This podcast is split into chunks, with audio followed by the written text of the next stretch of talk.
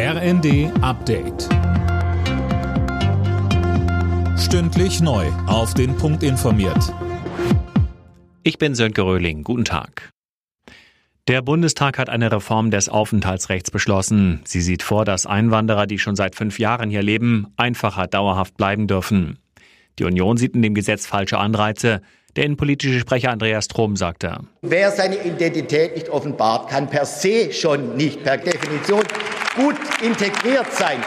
Dieser Rechtsuntreue erhält von Ihnen über das Chancenaufenthaltsrecht quasi einen Abschiebeschutz. Nicht ein Tag in der Zeit, in der er sich in Deutschland befindet, kann er abgeschoben werden. Und das ist der Widerspruch. Und das ist der Murks in Ihrer Gesetzgebung.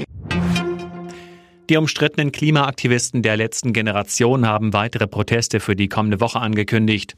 In Berlin und München soll es weitere Blockaden geben.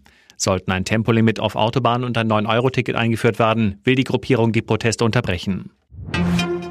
Bis 2070 könnten in Deutschland rund 90 Millionen Menschen leben, wenn weiter genauso viele Menschen aus dem Ausland dazukommen wie bisher.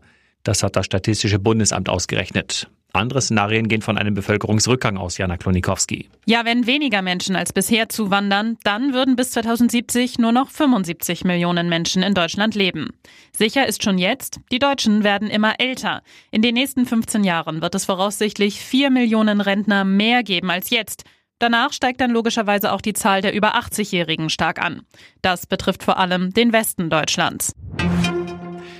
Nach dem frühzeitigen WM-KO wird die deutsche Fußballnationalmannschaft am Abend in Frankfurt zurückerwartet. Ab nächster Woche will DFB-Präsident Neundorf dann zusammen mit dem Trainerteam rausfinden, woran es gehapert hat. Meine Erwartung an die sportliche Leitung ist, dass sie eine erste Analyse vornimmt dieses Turniers, dass sie aber auch Perspektiven entwickelt mit dem Blick auf die Europameisterschaft im eigenen Land. Und diese Analyse muss auch umfassen die Entwicklung der Nationalmannschaft seit 2018, seit der letzten WM.